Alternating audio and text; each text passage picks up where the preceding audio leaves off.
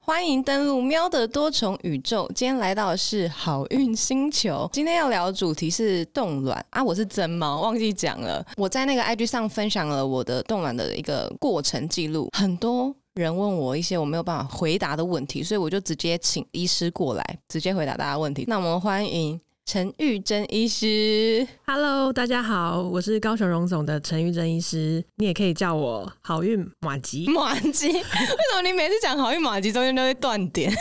因为自己觉得有点 尴尬，我还有点没想害到羞艺名，给我一点时间。 好运马吉不错啊，马吉就是那个麻薯的麻，因为对他啊，因为我是麻薯，对他的小绰号就是麻薯，他本人看起来很像很欠捏啊，哪里两颗。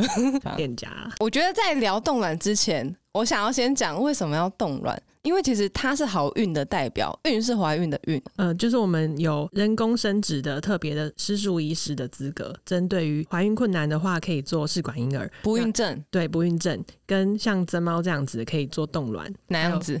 说清楚就是又漂亮又单身，啊！没哎、现在好像 现在好像没有单没身，有哎单，身吗？冻完冻完卵就没有单身了。哎帮你开光。 帮我看到，真的哎，你是那种光明 灯，你刚刚说你是光明灯，对啊，因为大家好像很多网友问我说，为什么我额头这么亮？皮肤这么亮，那个影片你看起来真的是很像什么？还是那时候刚打完肉毒啊？没有，是你就是皮肤底子本来就蛮好的。嗯、我那时候去冻卵的原因是因为我其实这几年蛮流行的，然后有一直接触到这个消息，开始思考自己有没有这个必要。其实我大概。前一两年就在想了，然后刚好二十八岁的时候，我对于我人生未来的规划，就是觉得说，诶，其实我在三十五岁好像不会生小孩，但可能会结婚，嗯，不知道，因为我觉得结婚不一定要生小孩啦。嗯，我觉得你的步调很好啊，因为其实大家都认定最良好的冻卵的时机大概就是介于二十八到三十五岁中间嘛。那有的甚至更年轻的，他对自己的未来规划比较有想法的，也可以在二十五岁、二十六岁就来检查一下自己的卵子库存，然后你可以对于后续的要做怎么样的下一步步骤，就可以比较有把握，知道自己的功能大概在哪里。对吧、因为就像你讲的，你从想要冻卵有这个想法，起心动念到哦真起心动对，念， 起心动念到真的付诸实践，大概就花了两年嘛。对，真的就跟整形一样。就你是想我在整，哪里？我之前想，哎、我想整双眼皮，整很久了，我后来才，我二十六岁才去用嘛，二五二六，我以为是天然的欸、真的吗？嗯，嗯，不是，是那你人有工变性的？吗？ 变性的都不是我、哎，我身边有不少变性的人， 你是说真的吗？温蒂吗？我以为大家都知道、哎， 他那么高，鸡鸡那么大， 所以呢，我们的好运陈医师，我去找他并不是为了好运的，我先想讲一个问题，为什么你这么早婚呢、大家对我很早婚，可能是有一个错误的认知。不要看我长得因为你太很可紧爱绷了，你知道我原本想说 很，呃我幼稚，我今我其实一直很想问他说，你是因为我以为他二五二六就生小孩，他现在是双胞吗？就是一个老大一个老二，哦还废话。没有，啊因为我我现在是三十三岁啊你，三三对。然后我、哇我生看不老大二十九岁的时候，其实差不多就是比平均年龄再早一点点，现在平均生育年龄首胎是三十一岁，三十一最新岁，的 data 嗯，是台最湾30是岁是台湾创始以来， 台湾创始以来最最最老晚大的对啊，每年都在不断的在攀升。是不是因为有太多像我这样年轻又独立貌美的女性？对，又优秀，然后想要追求自我实现，嗯跟工作上找到自己的价值，对啊，就可以稍微 delay 一下生育计划，其实是可以的啊、因为现在的技术，其实这件事情虽然说不能等，但是因为有了新的科技发展，让我们可以稍微缓一缓，把一些工作上面的 schedule 先完成，同时也不会去损害到自己未来的生育的潜能。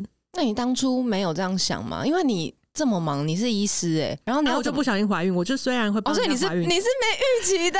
但是我的弱项就是避孕，尤其哎是自己， 所以你的 title 应该是最不会避孕的那个吧？产科 医生。对，最不会避孕的妇产科医生对，。而且你知道我的第二胎，他真的超见缝插针，这只有两次无套就中了。 请问医生是可以鼓励性那个无套的吗？如果你不排斥把它生下来的话，我觉得就可以啊。就是想说再生一个也没差，就是试试看，不知道什么时候。我根本就没有在试，你原来是我只就是喝醉。 好啊！这个故事告诉我们要戴保险套，如果你不想生育的话。对，就算喝很醉还是要。但是我发现一件事情呢、其实无套没有那么容易中，对不对？我好像后来就听很多故事说，很多人他其实想怀孕，结果试都没有中，所以其实无套不一定很容易怀孕呢、啊无心插柳柳成荫，无所求并满载而归啊！ 看你有没有期待啦。对你太你太期待，然后心里有压力的时候，这件事情反而不容易促成。就像很多人他们是呃想要自己尝试怀孕，因为他们可能也很年轻，还没有觉得自己需要走到试管婴儿的这一步，嗯哼，他们就觉得说哦，那我自己尝试看看，可能他们也会配合量基础体温啊，或是用排卵试纸去监控。但是，一旦监控到了排卵，然后就跟先生说：“哎、今天是我排卵呢、我们来做功课吧。”那先生或是他自己都会搞得压力很大，就会觉得哦说我我做了这一个努力，那我就一定要拿出拿到一个漂亮的成绩单。我一定要射出来，对，我一定要射给你。社爆，你到肺 这样。对，但是其实你越是没有压力的状态下，是越容易中。但是这个很困难啊，这个就牵扯到太多，就是心理层面的。蛮多是那种度蜜月的时候才怀孕，就很放松的状态下，对，relax，很浪漫，就哦嗯嗯嗯出来了。对他们出来也不是真的想要这次的蜜月，然后就要在这这时候中奖，只是刚好身心处于一个很放松的状态。嗯，所以还是看机缘。所以你两胎都是在没有预期的状况下就蹦出来，哦，对啊，那时候是我推算呢、啊，刚好是那一年的跨年左右，就我跟我先生去东京，然后那时候他就刚好求婚，哦，好浪漫哦。对，然后可能是刚好灯光美、气氛佳，嗯然后就你就直接怀孕了， 对，当推算场起来是这样。哎、其实说实在，我现在是虽然不会想有小孩，可是我看到别人小孩，我就觉得好可爱。像那个阿祖，我就觉得可爱到爆。阿祖就是他的女儿嗯老大，真的，我发誓，真的超级可爱。因为现在不是那种很多育儿的影片嘛，嗯或者大家会晒小孩，帮小孩拍影片，我觉 哎、得、但是好你可爱看到哦的都是都是很开心，对啊然后就是很快乐，没看到的是什么？没看到，就是他半夜啊，就是假如说像我之前跟我女儿睡，然后她就是会可能有点没有安全感，她就是会想要确认旁边是我，那可能我刚好背对她，她就要走下床，然后绕到我脸旁边确认一下是我， 然后她再回去睡。好可爱哦、听起来爆萌的哎、暴萌，但是她可能假设她没有做这个动作，但是她又可能有点吓到还是什么，她就是会尖叫啊，嗯，对，然后她就妈，啊还可爱呀、然后我我 也是被吓醒之后，我就再也睡不回去了。对，但是就现在，我觉得他跟他弟弟两个人可以一起玩就不错了。嗯所以我觉得就是你要规划好自己的家庭的生育计划，你也要分配，就是比如说你想要生几个，也要稍微。哦，这些嗯都是可以被计划出来，对不对？就像有些人他可能是要做试管，或者说想要怀孕，那已经三十七八岁，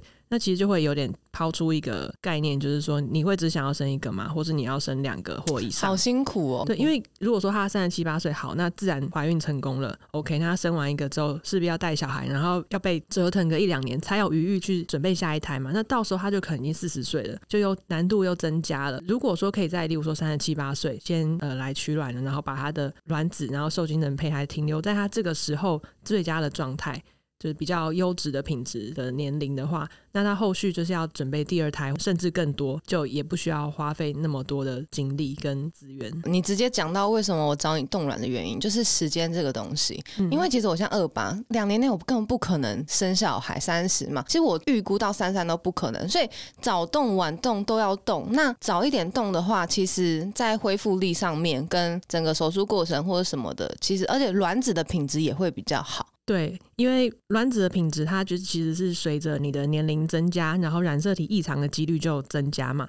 那所以每个年龄你需要冻几颗卵才能够用这些卵来得到一个宝宝，其实数量也是一直增加。但是你每次能够取到的卵又会随着年龄增加而变少，这就变成一个很像接近一个死亡交叉的对，概念。嗯 因为很很多人讲说什么可能哦，你三十五岁再去动就好，可是到那时候你可能要做比较多的手术。怎么鬼在叫？应该是是外面的吗？应该是隔壁人说想要冻卵诶、欸，哦，很真的吗？频他们直接 传声他波们在过来呜，我 要冻卵，呜我要冻卵，对，太可怕了 吧？是要投胎的吧？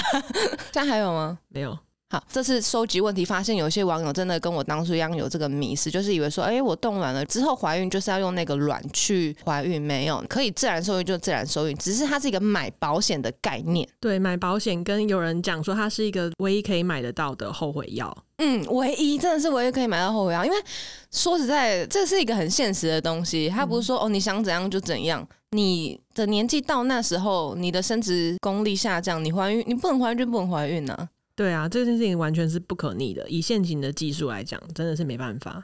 就算自己目前很铁了心，觉得我就是不想要小孩，还是可以来做个检查看一下，因为很难讲，因为每个人都会变啊，你想法会变啊。要是你真的是在了比较晚的时候才遇到一个真命天子，你很想要帮他生小孩，很想要一起有爱的结晶，嗯但是却实力不允许的话，那到时候就会很后悔啊。那我觉得，如果说真的是有条件，然后稍微有这个想法，其实就可以先初步来检查一下。嗯，先评估，哎、评估对是需要费用的吗？我有点忘记了。评估的话，其实大概就是嗯，我第一次评估就是抽血跟照子宫超音波，就一些挂号费，我记得没有很贵。对啊，就是唯一就是要抽 AMH 卵巢库存的这个指标，它是一个比较稳定的生化指标，可以嗯看你的卵巢库存。那个存款水位在哪里？只有这个是要自费的。 AMH 这个好像是你只要搜寻冻卵都会看到，它就是一个很重要的东西。再说一次，卵巢库存指标。而且我蛮压抑一件事情，就是你说这个东西是每一个人天生注定有多少卵就是多少卵。对每个人的体质就不太一样，但是我们也可以用超音波来去辅助，就看一下你的 AMH 和你实际的功能是不是两相吻合的。我有一个个案，他是从嗯新加坡来的，哎、对你很多那种国外飞回来的客人，对，然后你知道他是在一个大公司，他们公司给他的呃医疗方面的补助是有十万美元的扣打可以用，呃，任何事情都可以吗？对，，任何事情啊，拿去帮忙整动形可以吗嘛？也可以，只要你 有我那一定个会手拿去续，整 形。啊三百万可以做很多事，哎、可十以你说十万新加坡币还是美金美金？Oh my，我怎么哪一间公司啊？ Salesforce。哪 里？他是在那，他是算是那个云端广告客户管理，他是客户管理中的爱马仕，哇，所以给员工福利也很靠好。超赞的。然后，总之，她就是也想要做这件事情，因为因为她也是一个很有想法的女生，嗯哼，她就觉得说她之后想要晚一点再来怀孕，然后所以她就去，他怎么找到你的？她是后来朋友介绍，不过她在朋友介绍之前，她先跑去北部一间嗯，就是生殖中心，然后那个生殖中心可能也嗅到了她就是有非常大 money 的味道，对他嗅到他有 money 的 money 的味味道道，没错，然后就跟他讲说，哦，我这个病人，我这我这个个案，他大概二十二十八岁，跟我一样。他就说帮他做一下检查，然后就跟他讲说，小姐，你的卵巢库存量跟四十五、四十六岁差不多，所以你可能要做好心理准备，要取卵六次才能够得到十五干颗卵，就是才能够六次十五颗，哎、我一次就二十五颗嘞。对他但跟我同年纪耶、对，但是当然还是有有确实有这些族群，他们是卵巢库存很早衰的，他们真的有可能二十八岁就呃像四十五、四十五六岁，这是可能的。天哪！但总之，那个个案他去看诊之后啊，然后那个医生还跟他讲说：“你不要再等下去了，你不要以为去那边针灸还有吃保健食品有用，你就快点来给我动六次就对了。嗯”，然后他就很沮丧嘛，因为想说：“天呐，就是我我这样很一像个晴天霹雳耶对晴二天霹号雳，感觉很像有一种被背叛的，背叛自己，被爱判处终身孤寂。嗯很好听。”好，谢谢。然后呢？然后后来他就很很忧郁嘛，然后过了几个月就没有没有超过半年的时间，就经由朋友介绍他就来找我，因为他本身也是高雄人，他就想说，嗯不然来高雄，而且我们嗯，是是公家医院嘛，就大家会觉得比较有信任度，对对，所以就来。然后检查完发现他的条件根本就超好的，真假然后我的？也是给他一些信心的鼓励。之后你知道后来取几颗吗？八十， 直接超高。没有，后来我们就取了二十一颗卵，然后很里面有多耶欸十七颗是成熟的。啊、还是比我少，对你 厉害，我超厉害。 但你还是比 Peggy 少， 对哎我一山还有一山高我。当初也想说，因为 Peggy 是我们一个朋友，Peggy 也是找那个陈医师冻卵，然后我我好就运一直马吉，对我就一直说 Peggy 几颗，Peggy 几颗，我要赢过他，我要赢过他，再取一次，要吗？啊 不好用胜吧，心很强。不用嘛，你现在不是都已经？。哎、不用什么都要赢 对啊，但你那个故事的意思是说，他原本去咨询的那个诊所骗他吗？我觉得他一定有在话术上面可能方向不太对的引导他，对，因为这个跟事实差太多了这。太夸嗯他没张了有可吧？能在两三个月内，从这么不好四十五六岁的等级到可以取到二十一颗卵，然后十七颗成熟的程度，对，所以我觉得就是可能有一些商业操纵的角色在里面吧。这很恶质哎、直接公布他。对啊，发现这种 PUA 的手段其实 不是只有渣男在用对很像，PUA，很像很像渣男手段，你不觉得对吗？啊，他让你把你紧张。对，先把你贬低到一无是处，然后说哦，你遇到我真的是奇迹，是对算你幸运。嗯，像这种时候，我觉得就你其实你要可以注。意一下、对哦。你其实可以货比三家，就是或是在寻求第二意见。这个哇这件事情塞告诉我们的启示是，你还是要找一间你可以信任的院所，然后找到跟你合得来，然后频率相投的医生。我在当初咨询陈医师的过程中，就问他说：“啊，所以整个冻卵的流程到底是怎么样？”他用了一个非常好理解的方式，你可以再讲一次。我觉得这个是所有人一讲都可以理解。就是为什么冻卵，然后需要前面打那么多排卵针？你可以想象你的卵巢两边的卵巢就像两个宿舍，他们宿舍，对 他们每个月都有很多练习生住在那边，就是你的基础卵泡。那每个人的宿舍里面住了多少的练习生，那个根据每个人的条件就因人而异。那在生理周期就正常情况下，每个月你的宿舍的资源其实就只能够供给一位练习生，他长成山上优雅，然后出 等一下，不是你当初是形容不是 A K B 四八吗？怎么变女优啊 没？有，还没讲完，还没讲完。好，对，那没有，先这边补充一下，是不是那个有点像是我们月经不是每次都会排一颗卵，那个就是成熟的那一颗吗？他就是山上优雅。它就是山，所以你每次月经都会产生一个山上优雅。 对，没错。然后，如果说你想要冻卵嘛，我们当然就是不能够只有一个山上优雅啊，就我们希望有很多 AV 女优对，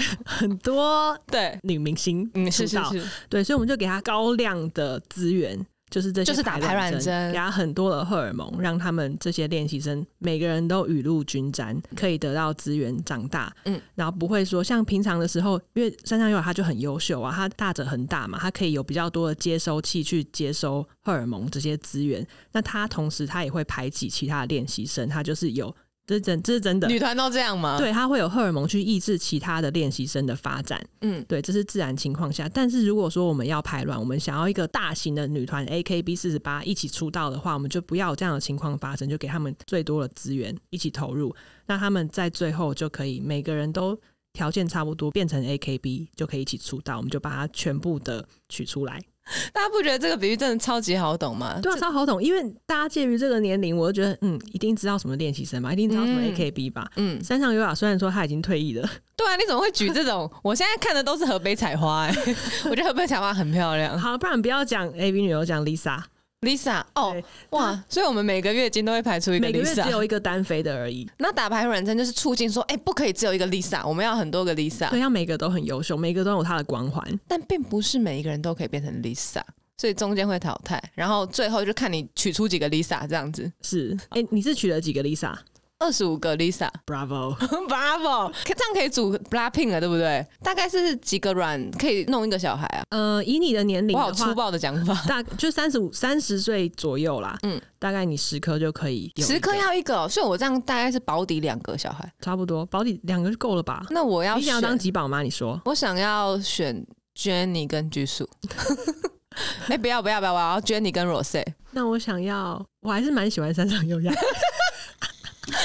我我还 他一想直说我还什么我还喜欢 Julia，你知 Julia 道是哪 Julia 是谁吗不？知哎、小泽玛利亚吗？没有那么老啦，谁呀、j u l i a 你等一下再给我看，传那个链接给我。我还蛮喜欢 Julia 的，她她的脸长得很漂亮。这边还有一个迷思，就是大家以为说，哎、一个卵是对应一个小孩，其实不是。不是不是，就是因为像刚刚有提到，每个年龄它有异常率的存在嘛，对，所以你要抵抗那个异常率的话，你就是要分母够多啊，嗯才能够达到有一个正常小孩的数量。还对，所以其实我二十五颗算蛮多，因为我看过蛮多人分享的那案例，呃，尤其年纪越大的，有些艺人嘛，嗯，他们可能是，嗯、应该是也是三十五后去冻卵，结果每一次取出来可能就六七颗，就是他至少要做两三次以上。对所以我看到之后才想说，哎、那不如尽早。对啊，你就算你没有马上要做这件事情，你还是可以先来评估嘛，嗯，对吧、啊因为你可能要去安排你的 schedule，或是说你可能要也许要存一点钱来做这件事情，那个都可以后续再说。但是如果你已经知道你的功能是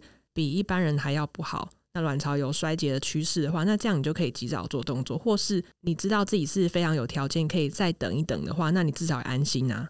嗯，对，可以先来检查 AMH，因为现在我们就是有不断的精进嘛，像是现在目前的手头上不是手头上，啊就是我的门诊里面，手头呃上， 我们什么门诊意里面就把玩在我手上的的个案们，对嗯吧、在我的门诊的个案里面，除了有像你这样子冻卵的族群以外，也有另外一部分他们是女同志，因为台湾目前的法律没办法用 donor sperm，人家讲中 文，不能够用精子银行去配对，对，一定要结婚关系才能够受精你的卵子。哦，有些国外是可以的。对，啊现在我我的个案他们都是送去美国，嗯，就女同志她们想要小孩，但是她们没有精子，台湾不允许，就只能到美国去借精子。对，那、嗯那我我目前送过去的这些卵子，他们解冻之后的存活率，就以成熟卵子来讲，嗯，百分之百。百分之百。对，所以这么现在高的技术真的是非常发达，这个是经得起考验的。旧的技术大概可能它存活率也是有六七成，不过现在我们冷冻卵只是用一个快速冷冻，就是玻璃化冷冻，嗯，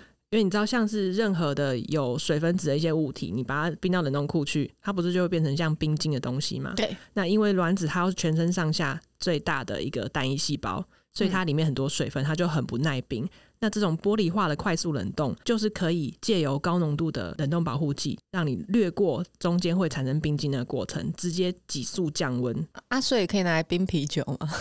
那样子可能没办法喝多少吧，那也才一小管而 已。很小管是不是？，对啊，可能要冰包烤吧。要丁玛卡，好，哎、真的很浓烈，对啊，就是可以这个玻璃化的冷冻技术，它就是可以让呃卵子的温度迅速的像跳水一样降温就，对，到负就不会176出度，水的过程、啊就不会有那个冰晶去嗯破坏那卵子组织的情形发生。对嗯，而且可以然后所冰很久，对，可以冰很久。你一旦冰进去，它就是永久保存，就是变成一个时光胶囊。跟我们家的冰箱不一 样。我们家的冰箱永远都冰一些不会，好像不会吃到的东西阿妈不是都觉得只要冰到冰箱之后， 东西都 不会坏，对都不不会对？真的我觉得冷冻卵子就很像是阿妈的 冰箱，好、冰哦。进去就是不会坏了。对但是我们的冷冻卵子是至少可以十年，对不对？台湾的法律是这样，就是卵子的话，你只要每十年就是重新签约就可以一直保存，那技它术上跟法律上都 OK。它会因为保存时间越长，然后就是解冻的成功率越低吗？会不会吗啊？不不会不会啊。哦，那很棒。而且甚至你看我的那些呃女同志的个案，她们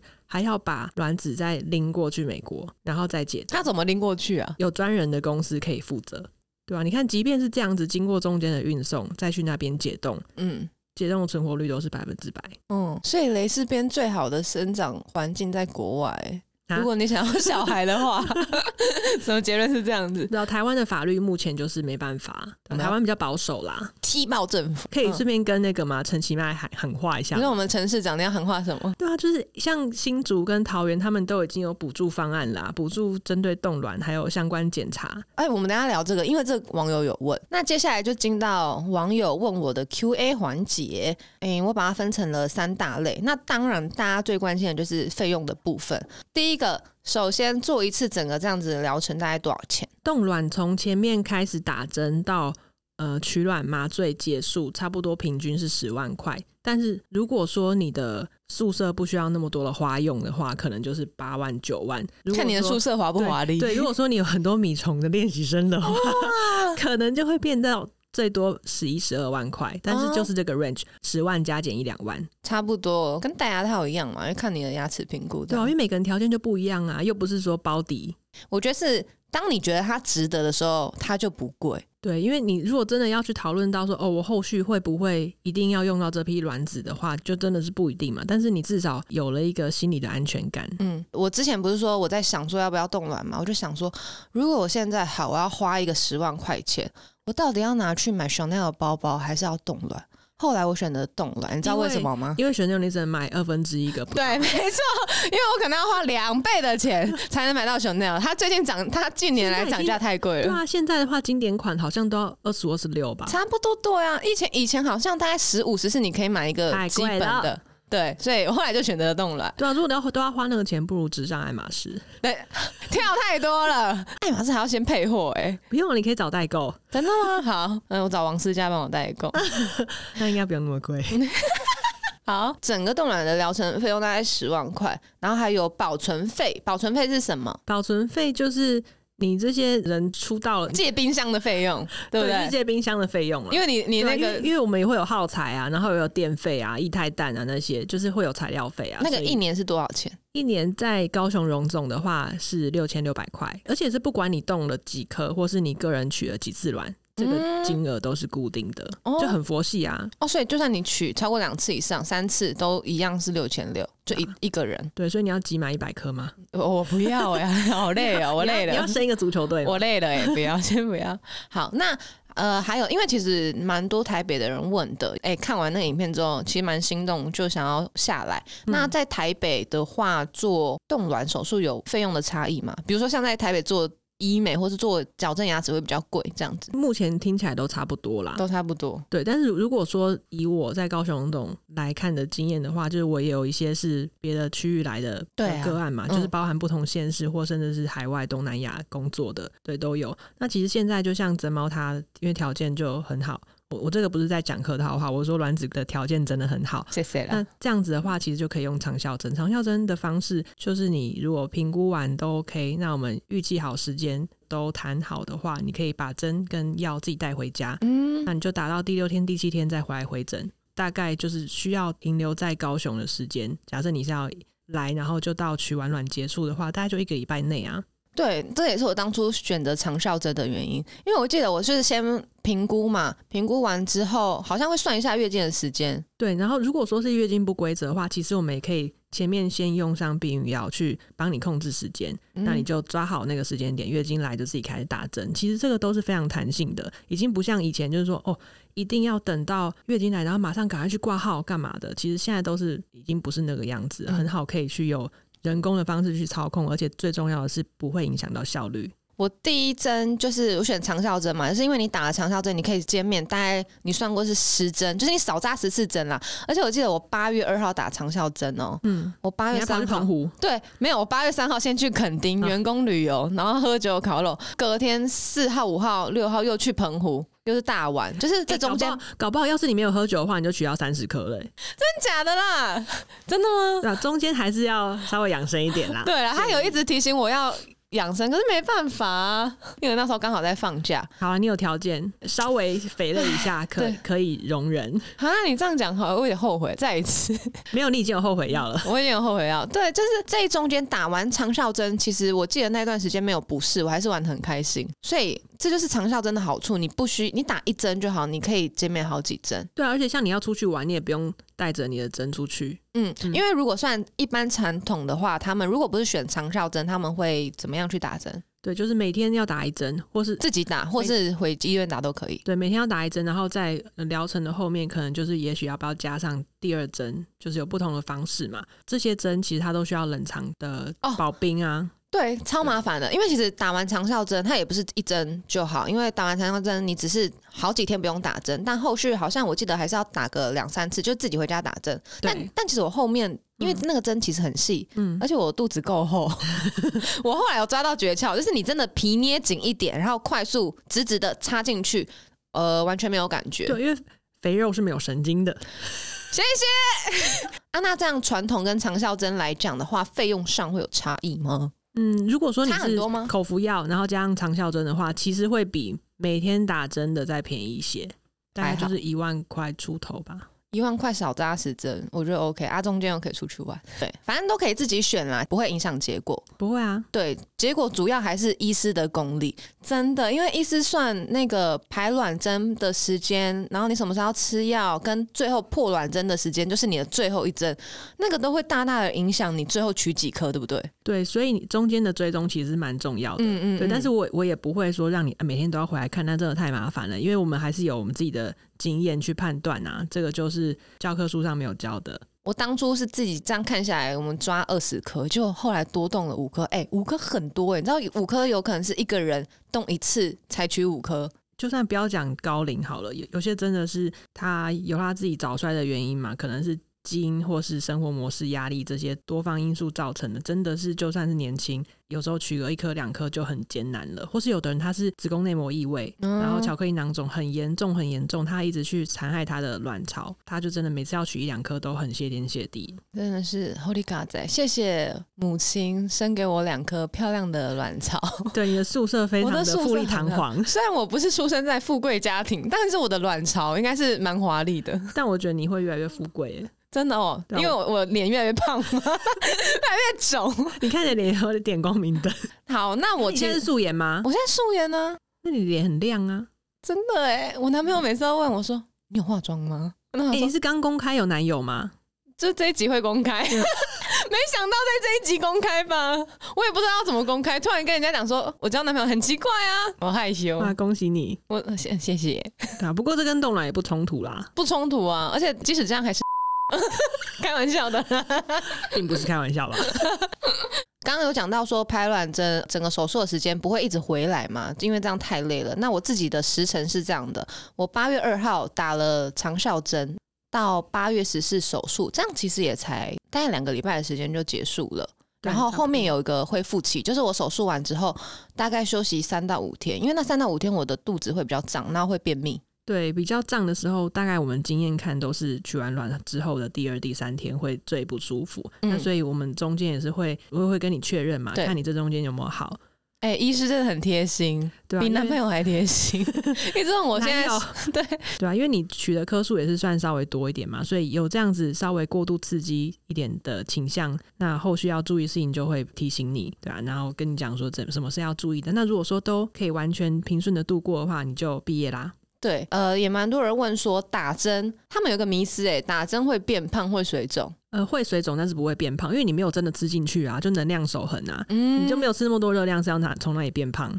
对，这是一个迷思。呼吸都会变胖，这是不可能的。嗯，大概就是会在你取完卵的大概十天左右，月经就会来了。那月经来，它其实代表的意义就是你的荷尔蒙身上多余的荷尔蒙就代谢掉了。嗯，那代谢掉差不多，其实你该瘦回来、消水肿的也就差不多回归原本的样子啦。反正你就给他时间，就会回的归正常。对啊，因为他不你是真的变胖，因为那时候你的宿舍就住很多人啊，嗯，对他们就是也会有有有他们排放出来的一些。屁， 就是每个女团里面在里面放屁，然后你肚子就很胀。对啊，就那时候荷尔蒙比较高啦，荷尔蒙状态，荷尔蒙高的状态下就比较容易水肿，就很像有些人他月经来之前就会水肿，哦，对对一对，样，我只会是这种状态又更明显。那几天就可以恣意妄为的当公主啊，这个啊那个，那个你任何时候要当都可以 啊。真的吗？我好像没没有哎、 我都我是自己的仆人， 我太独立坚强，对啊，你要能加一点。我要学的示弱，啊不会，你觉得这有你用吗？帮我尿尿，帮我尿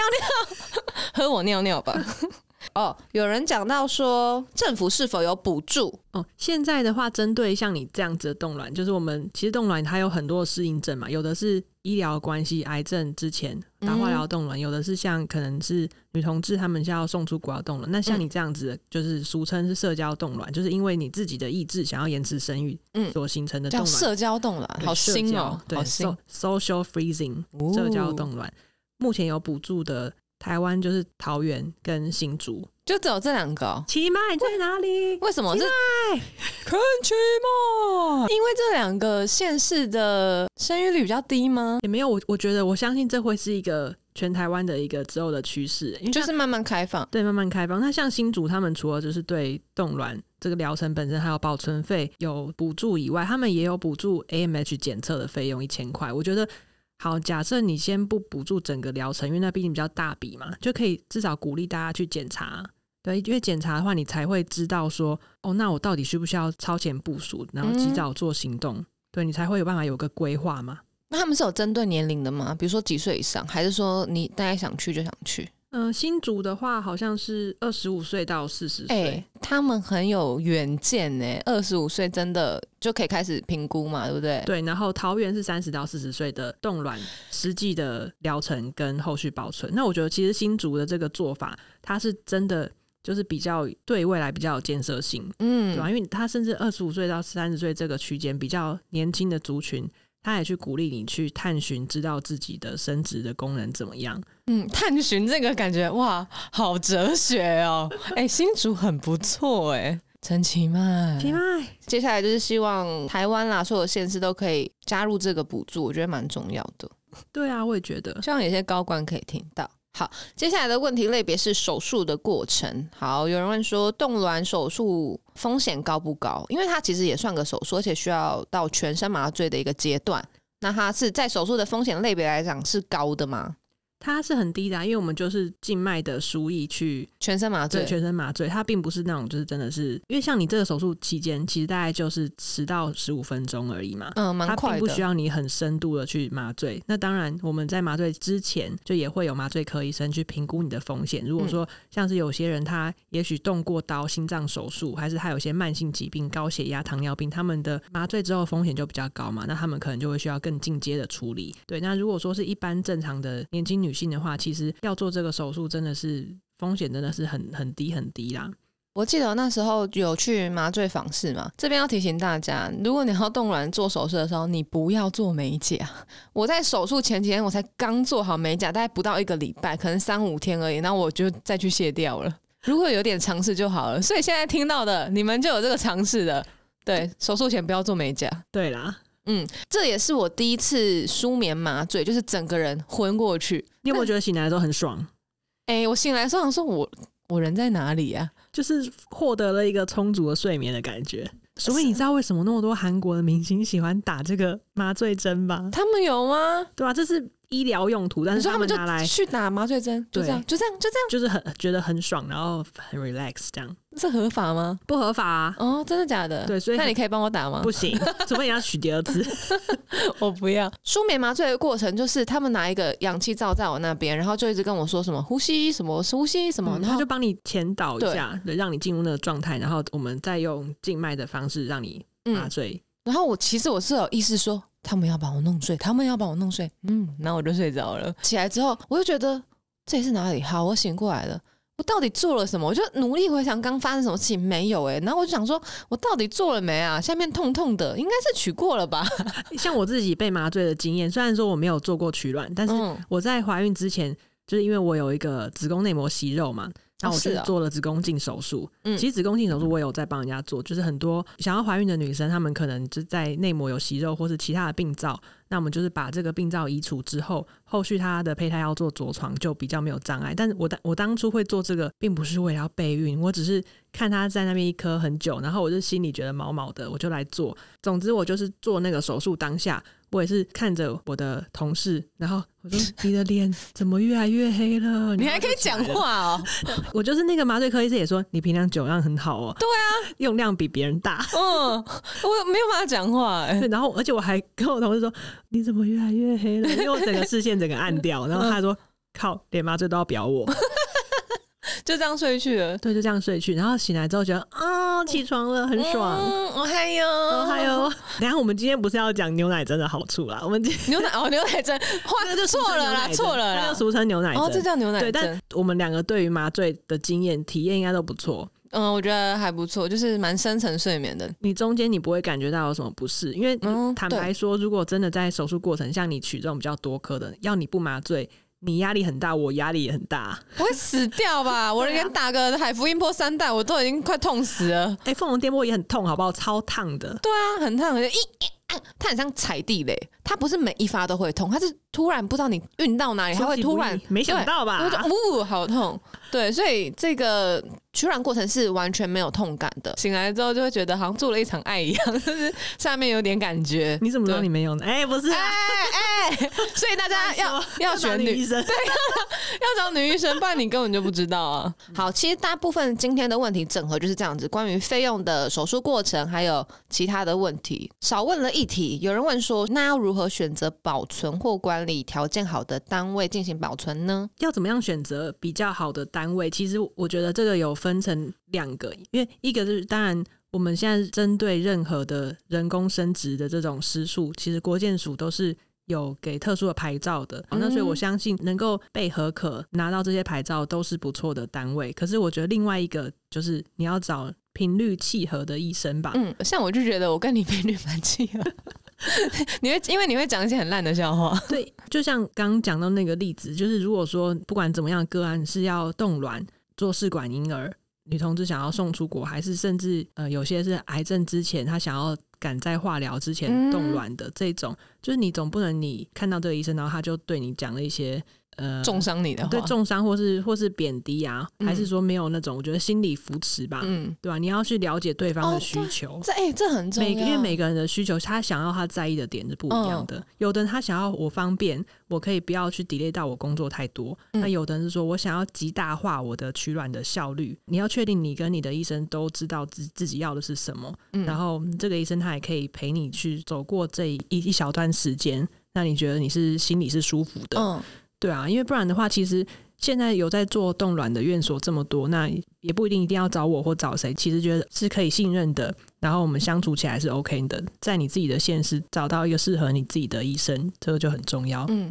哎、这样我想到，因为我之前看，呃，因为我最踪有一个网红，然后他也是一直做试管婴儿，因为他可能就是比较不孕嘛，这一次失败，那下一次要重来，那医生如何去陪伴照顾你，一起走过这条路，我觉得蛮重要的哎。对，还有就是，如果说在失败之后要怎么样去鼓励，赶快把握时间进行下一次，就不要处在那个沮丧的环境、沮那个心境太久。嗯，你会讲笑话给他听， 因为你很多笑话等等他哭完，我就会开始讲。对， 你算是蛮有同理心，因为我这整趟感受下来，我真的觉得你很贴心哎、不是嘴巴上的关心哦，不是像那种渣男为你说你生理期来说，哎、多喝热水那种，没有，因为我好像手术完。第一二天会比较不舒服，但是我后续有工作，我必须要赶快让自己的身体振作起来。我记得你就帮我安排了，说，哎、我可以来打一些点滴，补充我身体的营养，让我的恢复比较快。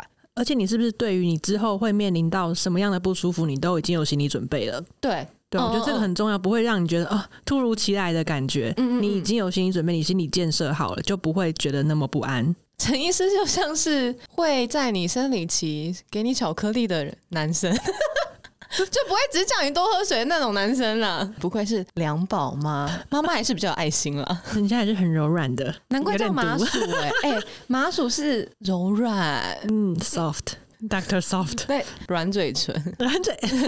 妇产科软阴见的唇， 软。好，谢 谢。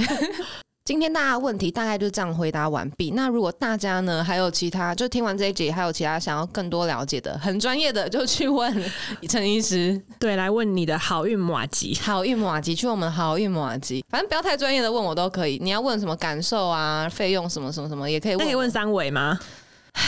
三维，那你到底想要生几个？